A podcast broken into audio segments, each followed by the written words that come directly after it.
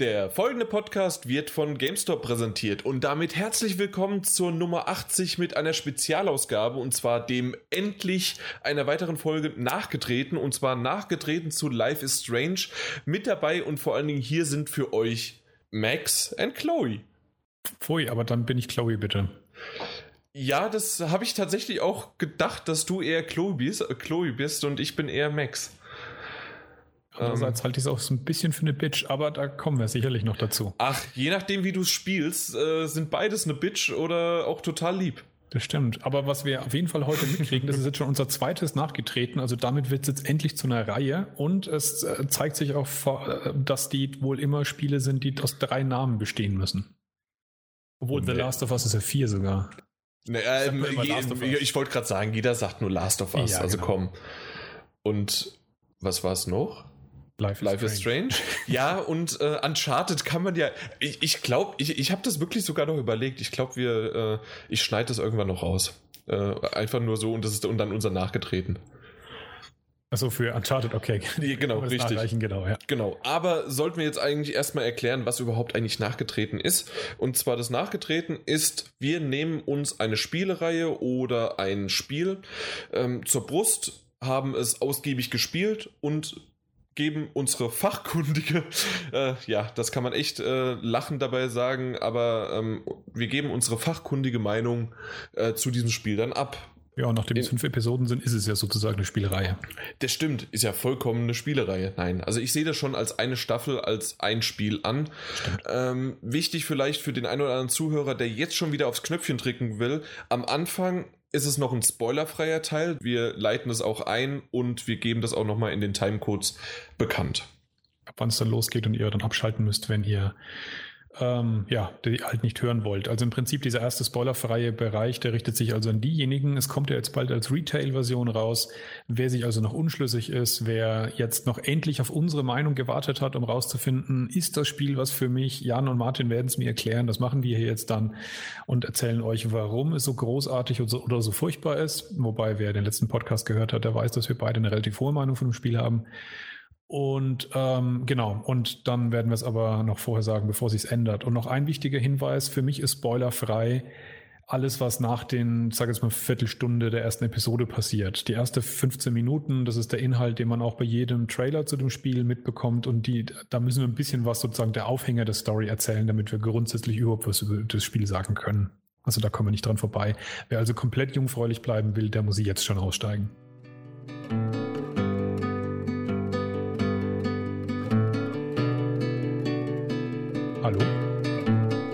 Ja, äh, sorry, ich saß gerade irgendwie in Gedanken hier auf meinem Stuhl, auf meinem Bett, ähm, teilweise sogar an einem Brunnen und lauschte einfach meine Gedanken. Also Ach, wunderbar, ja, ja, ja. Ja, äh, also während wunderbare Kamerawinkel mich eingefangen haben und zusätzlich mit toller Musik untermalt haben. Der Tag, wo du anfängst, dich in der dritten Person zu sehen, der ist gruselig.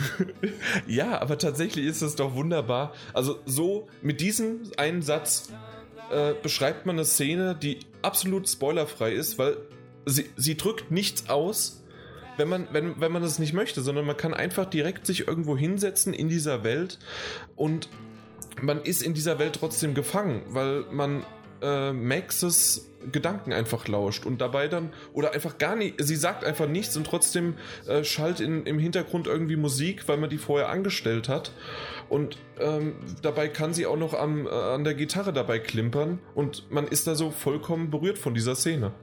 Das geht auf jeden Fall schon mal oder ist ein wichtiges Beispiel für, für das große die große Stärke, die The, ähm, The Last of Us hätte ich schon gesagt, Life is Strange hat. The Life is Strange. Genau. ähm, dass es eben einen wahnsinnig einfängt in seiner Geschichte, in seiner Atmosphäre, aber vor allem eben in seiner Atmosphäre und, und ähm, ja, in einem gewissen Lebensgefühl würde ich jetzt fast mal ganz abstrakt noch sagen. Aber ich würde fast vorschlagen, bevor wir zu genau reingehen, sollten wir doch für die ein paar, die wirklich noch nicht so genau wissen, um was es eigentlich geht und was es für eine Art von Spiel ist, einen kurzen Einstieg geben. Was ist Life is Strange eigentlich überhaupt? Möchtest du das machen? Kann ich machen. Ich kann versuchen, möglichst kurz zu umreißen. Also im Grunde genommen ist äh, Life is Strange ein, ein ähm, storybasiertes, so interaktive filmmäßiges Spiel, also ähnlich wie das, was Quantic Dream mit äh, Heavy Rain und äh, Beyond Two Souls gemacht hat oder eben auch die Telltale-Spiele. Und ähm, hat ja ein bisschen mehr Spielelemente noch vielleicht drin als Telltale. Also man steuert zum Beispiel häufiger wirklich noch seine eigene Figur in, äh, in bestimmten Abschnitten und grast die Gegend ab, wobei es typischerweise auch, wie man es von Telltale kennt, nicht allzu viele. Es gibt ein paar nette, aber nicht besonders knackige oder viele Rätsel. Also es ist schon eher in dieser Tradition des äh, Story steht an absoluter Nummer 1 Stelle. Das, äh, die Story auf jeden Fall, was du gerade mit, mit dem Gameplay angesprochen hast, ist ja durch die Zeitreise schon noch ein bisschen was anderes als in einem typischen Telltale-Game, finde genau, ich. Genau, also zu der Mechanik, da werden wir auf jeden Fall noch ein bisschen was dazu sagen. Und dadurch schaffen sie es wirklich eben hier und da, wie ich es gerade schon angerissen habe, eben äh, ein paar nette Rätsel einzubauen ähm, die eigentlich gar nicht so fordernd sind, aber manchmal ein bisschen den Knoten ins Hirn machen. Das ist eigentlich ganz witzig gemacht, aber es kommt nicht wahnsinnig oft vor. Also man braucht es nicht die Sorge zu haben, dass man regelmäßig, finde ich zumindest, dass man regelmäßig irgendwo festhängt, wie es bei äh, oldschooligen äh, Click-and-Point-Adventure oder so ist. Also wenn es pro Episode einmal war, dann war es viel. Im Prinzip ja, so in der, in der Größenordnung äh, reden wir und ansonsten eben bewegt man sich in der Umgebung, äh, schaut sich Dinge an, hört dazu die Gedanken der Protagonistin, führt Gespräche und trifft dabei Entscheidungen. So, das ist so grob umrissen erst einmal, was man in dem Spiel macht. Und vom Setting her es ist ein, ähm, ja, ein Spiel, das relativ stark vom, vom, vom, vom, vom, von der Grundszenerie in der Realität verankert ist und in der Jetztzeit. Man spielt eine junge Schülerin oder junge Studentin, sagen wir eher, 18 Jahre alt, die Maxine Coldfield, die an einer ähm, Universität mit Internat vor ein paar Tagen oder Wochen ist es, glaube ich, her, begonnen hat, ähm, Fotografie äh, zu studieren. Und ähm, an dem Tag, also man beginnt das Spiel auch wirklich mit einem typischen Schultag von ihr. Und an diesem Tag ähm, hat sie einmal eine Vision von einem drohenden Tornado, der die Stadt äh, zerstören wird. Also das kommt alles direkt am Anfang ähm, des Spiels vor und begreift kurze Zeit danach, dass sie in der Lage ist, äh, für ein paar Minuten die Zeit zurückzuspulen. Also sich selbst sozusagen zurückzuversetzen und die, äh, das gerade Erlebte nochmal zu erleben. Also das ist sozusagen die, die mystische Grundprämisse, die da einhersteht. Und ähm, es ist damit halt plötzlich konfrontiert, insbesondere weil sie eben miterlebt, wie ein, wie ein schreckliches Ereignis direkt äh, am Anfang passiert, das sie dann eben zu verhindern sucht. Und ähm, ja, genau, das ist so die, die, die Grund, das, das Grundsetting, wobei das Spiel sich schon sehr stark eben um Maxine als Studentin und das Leben von ihr innerhalb dieser Schule und des Internats befasst und nicht permanent äh, diese Zeitgeschichte im Vordergrund steht, sondern das eigentlich die Story begleitet, würde ich jetzt erstmal so sagen. Ja, na klar, und vor allen Dingen gerade auch am Anfang erstmal überhaupt rauszufinden, was, was man überhaupt machen kann damit. Genau, also das folgt schon so seinen eigenen Logiken, die, die sind auch nachvollziehbar oder wenn man es mal kapiert hat, ähm, wie es genau funktioniert und äh, was einem diese Zeit-Zurückspulmechanik erlaubt, was man damit genau anfangen kann, dann, dann funktioniert es auch verlässlich. Aber man muss es am Anfang wirklich erstmal einmal seinen Kopf drumherum gewickelt bekommen haben.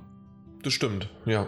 Bei dir ist es ja auch noch, ein, äh, noch ein bisschen einfacher gewesen. Du hast ja alle Episoden auf einmal gespielt. Bei mir war dann genau. doch ein bisschen mehr Zeit dazwischen drin. Und irgendwann war es so, ich glaube, gerade in Episode 4, ich, ich sage nichts äh, vom Inhalt, aber auf einmal, ach stimmt, ich kann ja noch die Zeit zurückdrehen. Ich hatte das bei zwei Momenten einfach total vergessen. Und ich habe das, ich wurde nicht darauf hingewiesen, weil das Spiel halt dachte, hier, der Depp weiß das nach vier, äh, vier Episoden. Aber ich habe das tatsächlich total vergessen dann.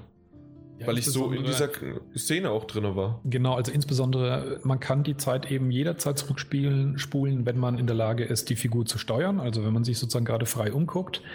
Und ähm, es passieren halt durchaus auch Dinge in der Umgebung. Also es ist keine rein statische Umgebung, sondern es passieren da auch Dinge und die kann man dadurch eben halt wieder zurückspulen, wenn man einen wichtigen Moment zum Beispiel verpasst hat. So, sowas passiert durchaus in dem Spiel. Nie was Kritisches, was man dann komplett verpasst, aber eben kleine Dinge, wo man äh, Einfluss darauf haben kann wo ähm, man relativ schnell sozusagen sich daran gewöhnt, aus meiner Sicht, dass man das tun kann, ist, wenn man einen Dialog führt und ähm, trifft in diesem Dialog eine Entscheidung und die Reaktion oder alles, was sich daraus ergibt, ist irgendwie so ganz fatal und man wollte das gar nicht so haben, dann erinnert man sich sehr schnell daran, dass ja. man mit einem Tastendruck die letzte Entscheidung immer rückgängig machen kann. Also wenn es diese typischen Einblendungen gibt, drücke A für dies, B für das, beziehungsweise halt äh, die jeweiligen PlayStation-Tasten.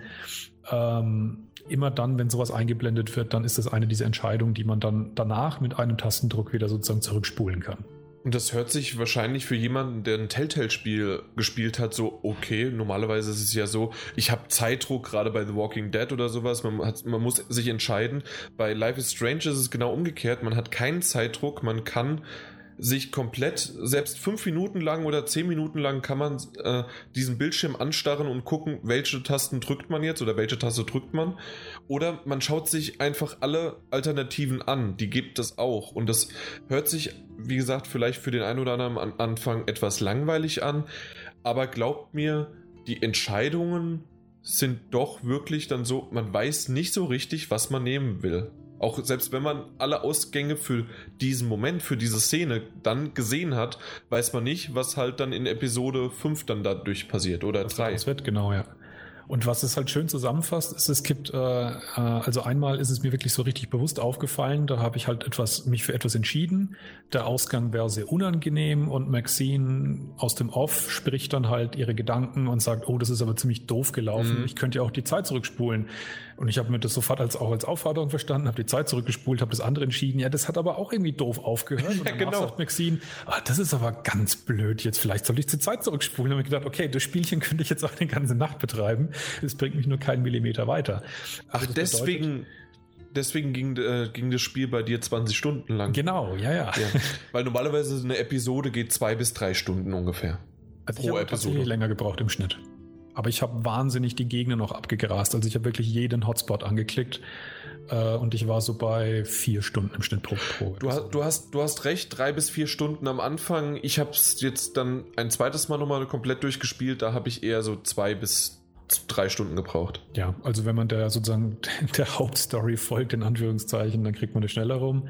Aber dadurch, dass man eben diese Passagen hat, in denen man sich frei ähm, umgucken kann, da gibt es eben sehr, sehr, sehr viele Hotspots. Und jetzt kommen wir eigentlich auch schon so an den interessanten Stellen von, von dem Spiel.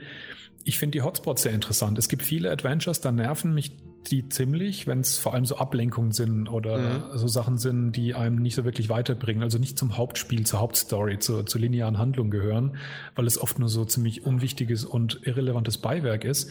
Aber bei Life is Strange lernt man, finde ich, sehr häufig mehr über die Geschichte oder über einzelne Charaktere, denen man so begegnet, wenn man aufmerksam ist was einem sonst entgehen würde. Und es würde einem noch gar nicht auffallen. Also es ist nicht so elementar wichtig, dass man sich danach denkt, hey, irgendwas fehlt mir oder so, sondern es ergänzt einfach alles andere, was so passiert. Ja, das stimmt. Also da gibt es wirklich einige Sachen, aber da glaube ich sogar solche banalen oder Kleinigkeiten, die würde ich sogar lieber in den Spoiler-Bereich packen, weil da habe ich nämlich auch ein bisschen was. Ja, also konkrete Beispiele würde ich jetzt auch nicht bringen wollen, sondern nur eben da den genau. Hinweis, dass man sich ähm, schon in diesen, diesen frei begehbaren Passagen ganz schön verlieren kann. Also bei mir war das wirklich der Fall. Und einer der, also für mich schon fast Protagonisten in dem Spiel ist der Ort, an dem das Ganze spielt. Also das ist das Örtchen Arcadia Bay, in dem die äh, Blackwell Academy steht. Also die Blackwell Academy ist die Schule an diesem verschlafenen Örtchen. Und das ist eben an der Nordwestküste ähm, von äh, Amerika. Da ist es schon ein sehr, ja, ich, ich nenne es mal bekanntes Klima. Also es ist regnerisch und äh, auch mal gerne bewölkt und das Ganze hat dadurch auch so ein, so ein bisschen ja, ein bekanntes Flair, würde ich mal sagen. Also gerade was, was eben so die, die Grundatmosphäre anbelangt, ist es, ist es kein so typisches amerikanisches Setting, sondern dieser Nordwesten, der hat schon sozusagen seinen eigenen Schlag, der so ein bisschen europäisch wirkt. Generell ist die Atmosphäre oder zumindest auch das Ganze drumherum schon ziemlich cool angehaucht. Wir hatten uns im Vorfeld ja drüber unterhalten und du hast es passend eigentlich genau beschrieben mit, ähm, dass es ein, das, das fühlt sich an wie ein wunderbarer ähm, Herbsttag. Ja, also und, und mit allen Facetten, ob es jetzt auch mal halt äh, nicht nur wunderbar in Form von gutem Wetter, sondern auch regnerischem Wetter. In der Nacht, die Blätter, die Farben, das ganze Spiel, vielleicht das auch noch vom Stil her, ähm, ist ja in diesen Pastelltönen mhm. gehalten. Und mit dieser Grafik, die am Anfang vielleicht gewöhnungsbedürftig sein soll, aber spätestens am Ende der ersten Episode, sage ich euch, ihr werdet diese Pastellfarben und diese Art der Inszenierung lieben. Ja, ihr werdet sie vor allem vermissen, wenn, wenn ihr durch seid. Also ich kann an der Stelle wirklich sagen, als, als äh, schon mal so, so ein umfassendes Fazit des Spiels, ähm, es ist mir schon länger nicht mehr passiert, dass es mir so leid getan hat, mit dem Spiel fertig gewesen zu sein. Mhm. Ähm, es hat schon so seinen Umfang eben, wenn ich jetzt auch sage, ich habe vier Stunden mal fünf Episoden gespielt und ich habe die relativ knapp hintereinander gemacht. Also das hat mich so gut anderthalb Wochen lang begleitet. Und es war wirklich am Ende so ein Gefühl, wie ähm, ich glaube, das hat jeder, der, der, der regelmäßig liest, ähm, wenn er das erste Mal auf so ein richtig tolles Buch gestoßen ist, in seiner Jugend zum Beispiel, ähm, mit Charakteren, die ihm wirklich ans Herz gewachsen sind. Und selbst wenn die Geschichte einen Happy End gehabt hätte, ähm, dieses Buch, das man da liest, am Ende ist es einfach schlimm, dass es vorbei ist. Und das ist so ein bisschen ein Gefühl, das mich tatsächlich jetzt auch bei Life is Strange eingeholt hat, wo ich das Ganze so rückwirkend ähm, mit relativ viel Wehmut auch äh, in Erinnerung habe. Wobei ich das aber mag, das Gefühl. Also das ist nichts, wo ich jetzt sage, das ist alles, alles schlecht, sondern es hat mich wirklich emotional auf einer Ebene erreicht, sowohl inhaltlich das Spiel als auch ähm, ja von, von, von dem, dem, dem Spaß, den ich dabei hatte, beziehungsweise wie sehr es mich eben mitgenommen hat beim Spielen und dass ich das vermisse, dass es jetzt vorbei ist. Ich finde auch den, gerade wenn man die erste Episode gespielt hat, denkt man so, wow, es fängt so, so langsam, so teilweise banal an und es. Du hast ja diesen Wirbelsturm erwähnt.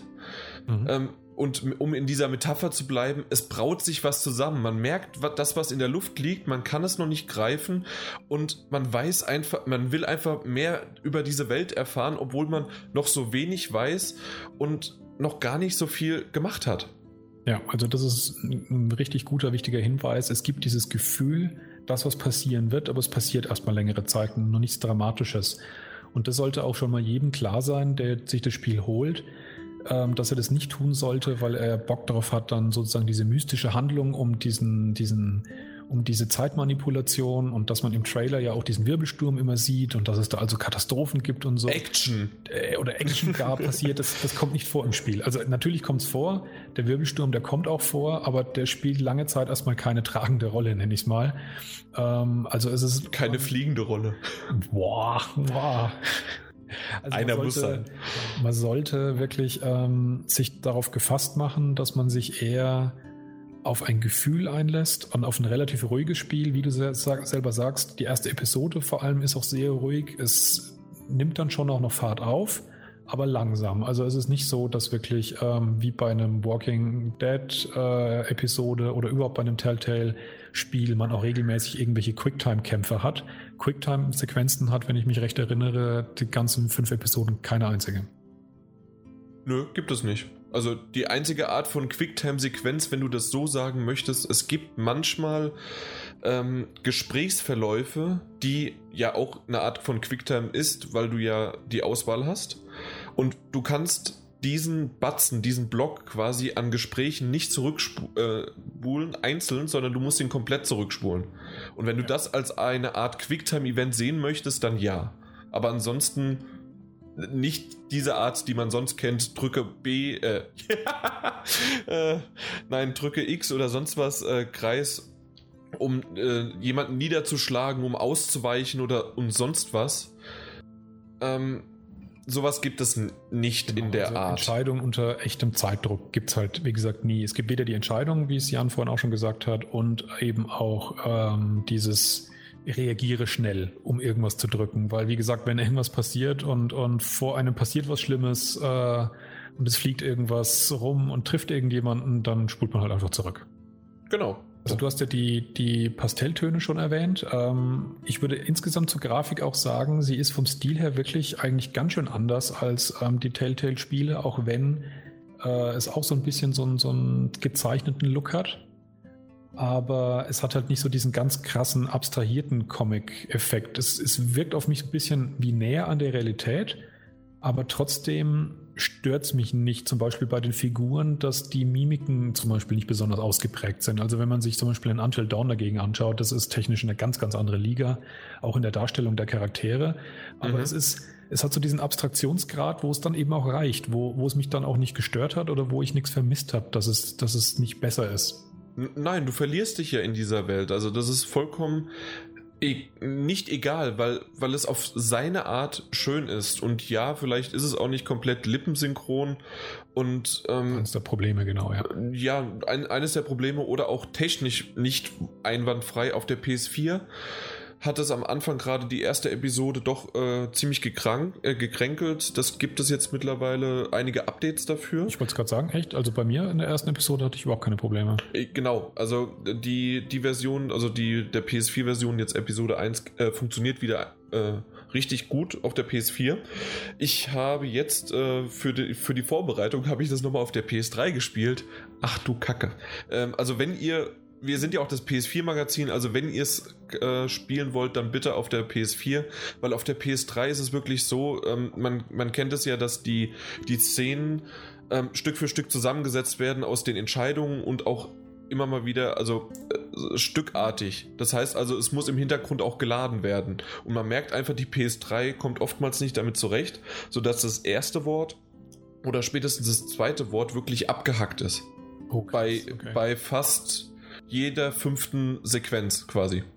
Ich hatte es ein einziges Mal, ist mir das auf der PS4-Version passiert in einer Episode, also nicht pro Episode einmal, sondern wirklich insgesamt einmal, mhm. dass ich plötzlich gemerkt habe, oh, da war jetzt das erste Wort irgendwie weg, aber sonst nie. Also das, wenn das so ein Dauerproblem ist, ist das schon ziemlich nervig. Auf der PS3 schrecklich und äh, dreimal einen Freeze gehabt. Wow, okay. Abstürze oder Freeze hatte ich auch kein einziges Mal auf der PS4. Nee, auf der PS4 ich auch nicht. Genau. Also, also nur deswegen, um es eben entgegenzuhalten. Also das ist dann auf jeden Fall ein plattformspezifisches Problem und keines, das das Spiel insgesamt hat im Moment. Es lohnt sich also eine PS4 zu kaufen. Das stimmt, ja.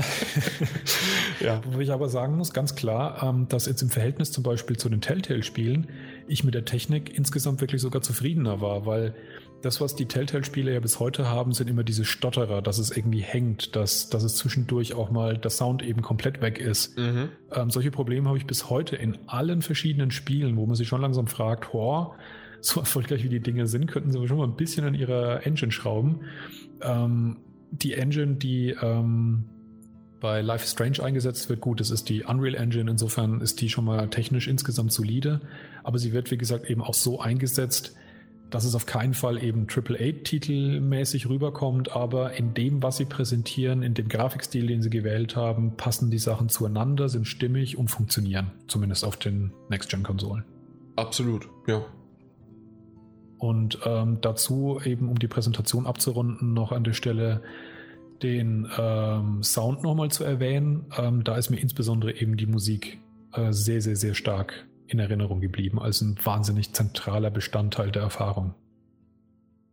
Ja, also das können die User auch im Hintergrund jetzt gerade schon hören. Also, ähm, ganz leicht natürlich nur, aber es ist einfach wunderbar, ob es der Score ist oder ob es der Soundtrack ist. Das ist ja nochmal ein großer Unterschied, ob es jetzt einfach nur musikalisch äh, untermalt ist oder wirklich der Soundtrack in Form von einem Liedtext in den Vordergrund tritt. Das hat man auch im, in einem Trailer schon gesehen, wenn Max in der Schulhalle äh, gegen die Wand sich lehnt und dann die Musik anfängt. Das, oh, das ja. hat man, das, das hat man in einem Trailer Trailer gesehen. Das ist Episode 1. Das kann man erzählen. Die Musik, muss ich ganz ehrlich sagen, das ist noch nicht mal eine Musik, die ich in äh, privat hören würde. Aber in diese Stimmung würde es passen. Und ich habe mir diesen Soundtrack dann auch äh, gekauft und ich musste ihn haben. Weil, weil der einfach mich so an, in diese Welt wieder reinversetzt hat. Und ich habe heute auf Vorbereitung für dieses nachgetreten den ganzen Tag nur diesen Soundtrack gehört, ja. Ja, da fängt äh, die Stimme klasse. perfekt ein. Und wie du es eben selber sagst, es sind schöne komponierte Stücke, die die Sequenzen toll unterstreichen, aber sie haben eben auch, und das hat man ja gar nicht so oft inzwischen in Computerspielen oder im Moment, außer es ist ein, es ist ein Rennspiel, ähm, dass eben da auch wirklich lizenzierte Stücke dabei sind. Und das sind jetzt nicht gerade irgendwie aus den Charts die ersten drei, vier Titel, sondern es sind wirklich Stücke, die die Atmosphäre, sowas Schwermütiges, ähm, ein bisschen was, was, was Trauriges, aber auch ja, sowas, hm, wie soll ich das sagen? Das klingt alles so furchtbar abgedroschen und klischeevoll. Die, die, diese, dieses Gefühl, alle Möglichkeiten, alle Toren stehen einem offen. Genau diese Empfindungen, finde ich, mit rüberbringen. Auf eine, auf eine sehr feinfühlige Art und Weise. Absolut. Also. Und ich würde sagen, noch bevor wir mit dem Spoiler-Teil anfangen, jetzt nochmal für die User, die danach dann eben abschalten wollen und jetzt nochmal zu der Kaufberatung eben ähm, kommen wollen oder warum, oder sich die Frage stellen, was ist denn jetzt eigentlich sozusagen das Besondere an dem Spiel? All das sind so die Fragmente, die wir jetzt gerade erzählt haben. Und Das Besondere ist natürlich ganz klar, dass man 50 verschiedene Arten von ähm, wie man seinen Stiefvater bezeichnen kann, hört. Oh ja. Zumindest im Englischen, ja. Ja, also es ist ja sowieso nur im Englisch, das kann man vielleicht noch dazu sagen. Mit dem 22. Januar, mit der Retail-Version, mit der Disk-Version, kommt auch ein Deutsch, kommen deutsche Untertitel dazu. Genau. Äh, die auch für die digitale Version abgedatet werden. Mhm. Und die Sprache bleibt aber, also die gesprochene Sprache bleibt Englisch. Richtig, wie in GTA auch Englisch gesprochen, äh, deutsche Untertitel aber. Ja, genau. Wer jetzt schon die digitale Version hat, hat eben nur auch englische Untertitel, was schon eigentlich ein bisschen krass ist, wenn man sich das überlegt. Aber zumindest, wie gesagt, ist jetzt bald mit der neuen Version und mit dem Patch dann, der dafür rauskommt, das Problem für diejenigen behoben, die kein Englisch können.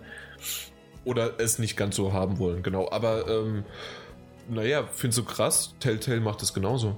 Tatsächlich? Also mir fällt es inzwischen ja. gar nicht mehr auf, weil ich immer alles auf Englisch stehen habe. Deswegen, wenn es mal fehlen würde, fällt es mir erstmal nicht auf, außer ich lese irgendwo. Mich hat auch ein User per PSN angeschrieben, na, sind die deutschen Untertitel jetzt da? Und ich so, äh, keine Ahnung. Aber ich glaube nicht. Nein, ich habe natürlich eine ausführlichere professionelle Antwort gegeben, aber das wollte ich jetzt so sagen. Und natürlich wichtig noch zusätzlich, wenn ihr eine neue Idee für Shirts haben wollt, schaut euch die Shirts der, ähm, Pro, äh, der Charaktere an. Einfach nur klasse. Ja, aber, das, aber jetzt komme ich nochmal auf die Frage zurück, warum ist das Spiel so toll und warum verlieren wir uns jetzt darin, dass wir alleine schon sagen, es sind zwei weibliche Protagonistinnen und was die alles anhaben unterwegs. Ähm, ich meine nicht, als dass das irgendwie normalerweise bei uns eine große Rolle spielen würde. Also es ist wirklich irgendwie seltsam. Ich habe gerade ein Just Cause 3 T-Shirt an, ja. genau, das trifft eher, ja. genau. Ja, ich, ich kann es eigentlich wirklich nur so beschreiben. Ich meine, bei mir ist es kein großes Geheimnis, schon ein paar Jährchen her, dass ich irgendwie an äh, Schule und Universität gewesen bin. Aber tatsächlich, es hat sich so, gar nicht so viel irgendwie geändert. Es hat mich wahnsinnig an meine Jugendzeit erinnert. Als, glaub, als kleines 18-jähriges Mädchen, oder? Genau, ja. nee, unabhängig davon, dass es nicht in Amerika war, dass ich nicht in einem Internat war, dass ich kein Mädchen war und bin, ähm, es ist trotzdem diese Grundthemen, die halt angesprochen werden und vor allem, wie sie gefühlsmäßig angesprochen werden. Ähm, es geht sehr viel um Freundschaft, es geht um die typischen Kämpfe und Rivalitäten, die man so hat an der Schule. Mobbing. Um Mobbing, um um Unsicherheiten, wohin man selber will, mit Dingen, mit denen man dann auch überfordert ist. Ähm, und, und all diese Geschichten und das Ganze. Selbstzweifel, ja. Selbstzweifel, genau. Und das garniert das Spiel dann halt eben noch mit ein bisschen mit diesen, mit dieser, mit dieser mythischen Komponente. Aber das sind so diese Grundthemen, die das Spiel auf einer sehr, sehr, sehr gefühlvollen Art und Weise mit viel Fingerspitzengefühl rüberbringen, wie ich das bisher in wenig anderen Spielen, wenn überhaupt, ich jemals thematisiert bekommen habe. Und zwar auch so, dass man es wirklich auch ernst nehmen kann. Also so, dass es gut genug ist, gut genug erzählt, die Sprecher das toll machen und die Story sich so gut entfaltet, ähm, dass ich mich, wie gesagt, erinnert gefühlt habe. Dass also vieles von, von diesen diesen Empfindungen von Schwermut, die ich jetzt schon äh, äh, erwähnt habe, auch wirklich daher rühren, dass ich mich halt an, an, an vergangene Zeiten eben zurückerinnere. Ja, also wenn ich alleine jetzt meine ganzen Notizen überfliege, ja, also ständig tolle Atmosphäre, die Stimmung war super, Gänsehautmoment, Traurigkeit, im Grunde einfach nur zusammengefasst irgendwie emotional oder ja, Emotionen en masse in fast jedem Moment, selbst wenn es nur eine Kleinigkeit ist, dass man über den Parkplatz läuft. Also so Kleinigkeiten, die das aber das Gesamtbild immer wieder Stück für Stück vorantreiben. Und ja, es gibt auch Kritikpunkte, die wir ganz zum Schluss anbringen, weil ich glaube, außer die technischen würde ich nicht ganz so viel drauf eingehen äh, wollen. Ja, aber für die, die jetzt aussteigen wollen, sollte man vielleicht schon ehrlicherweise auch darüber drauf eingehen, oder? Ja, aber äh, meine Kritikpunkte sind eigentlich eher inhaltlich bezogen, wenn überhaupt. Oder vielleicht okay. kann man es umreißen, indem man sagt, ähm, es gibt ja, natürlich muss es eine Hauptstory, einen Strang äh, durch, die, äh, durch diese fünf Episoden, der muss sich ziehen. Und dadurch, dass ich jetzt die, das Spiel nochmal durchgespielt habe und mit Absicht andere Entscheidung, extra die krasseste andere Entscheidung genommen habe, die, die es möglich ist. Manchmal gibt es ja vier verschiedene Möglichkeiten und da habe ich halt wirklich schwarz oder weiß dann genommen. Und da habe ich doch immer mal wieder gemerkt, wo sozusagen die Anschlusspunkte sind, die man aber bei Telltale-Spielen, um es äh, vorwegzunehmen, krasser findet, äh, also äh, merkt, wo, wo sie ankommen und wo man eigentlich wirklich nur was entscheiden konnte, obwohl man dann wieder aber zur Hauptstory-Arc zurückgeführt wird. Bei ähm, Life is Strange kam mir das nur zwei, drei Mal vor, da aber auch wirklich extrem, wo ich ein bisschen enttäuscht war. Aber insgesamt ähm, ist das halt einfach dementsprechend auch geschuldet, weil natürlich ähm, der Autor oder die Autoren eine Geschichte erzählen wollen, müssen und das auch super machen.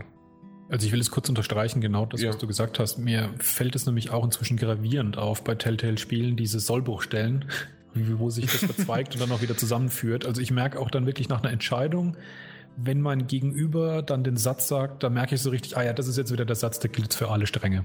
Ja, genau, richtig. Und das hat man, äh, gut, ich muss auch zugeben, ich habe viermal jetzt die erste Episode gespielt, dreimal die zweite. Also ich habe mittlerweile schon ein bisschen dieses Universum eingesogen und aus dem Grund wusste ich halt ungefähr, wo halt wieder was anfängt und trotzdem habe ich auch beim zweiten Mal heftig durchspielen äh, neue Sachen entdeckt, die ich so vorher nicht kannte.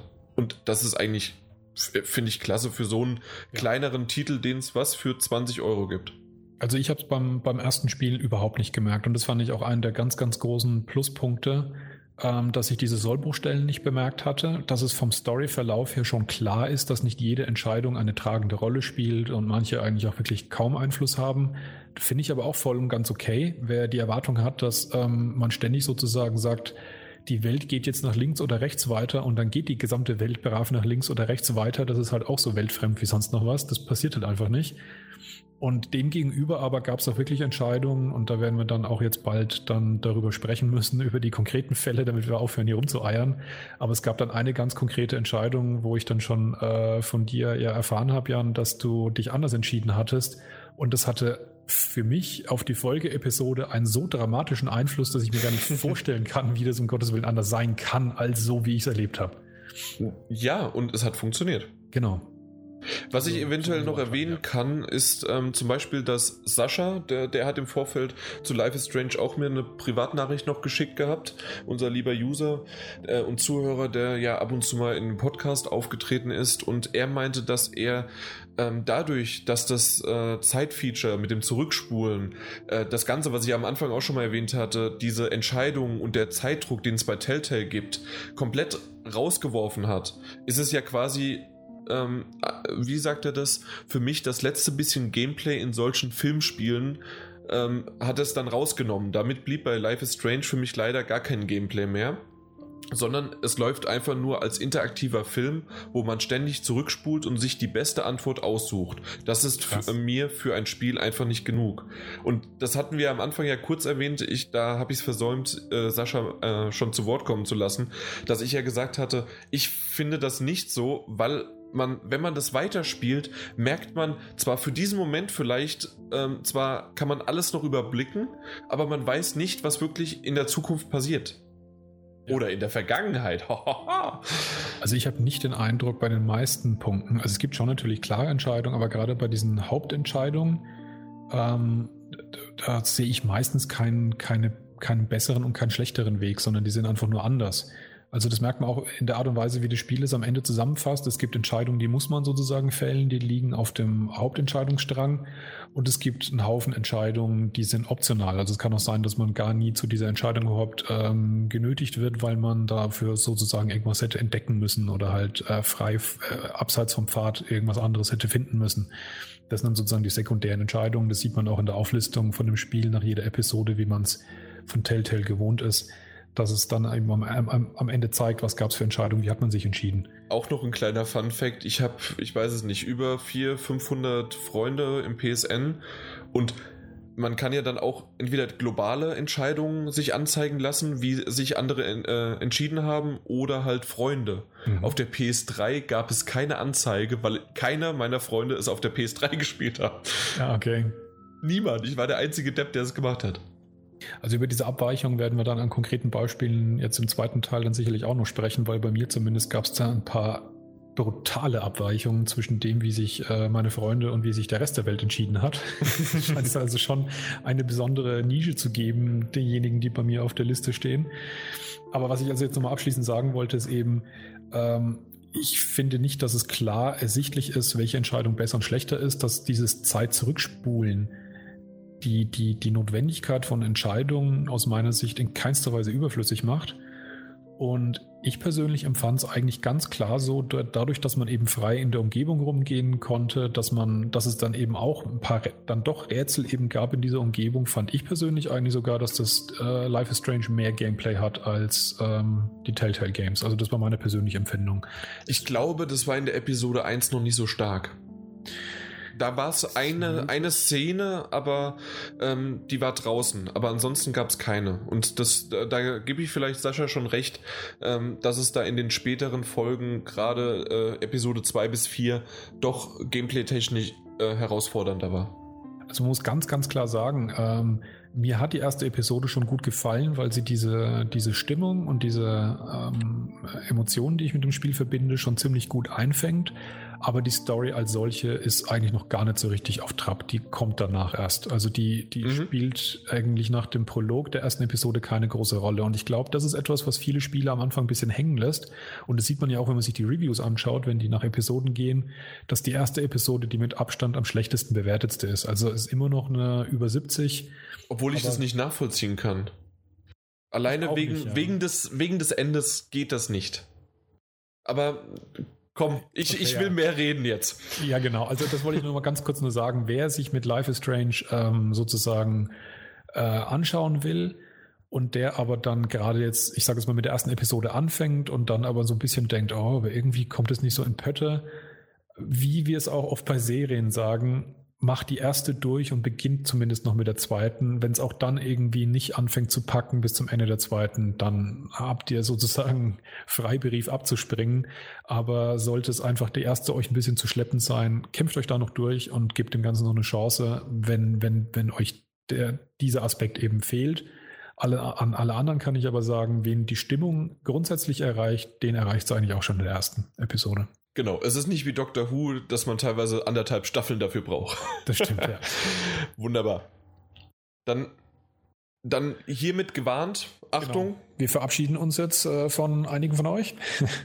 genau. Das war der kürzeste Podcast in der Geschichte unseres äh, deines Lebens. Das stimmt, ja. Wunderbar. Podcast-Lebens. Ja.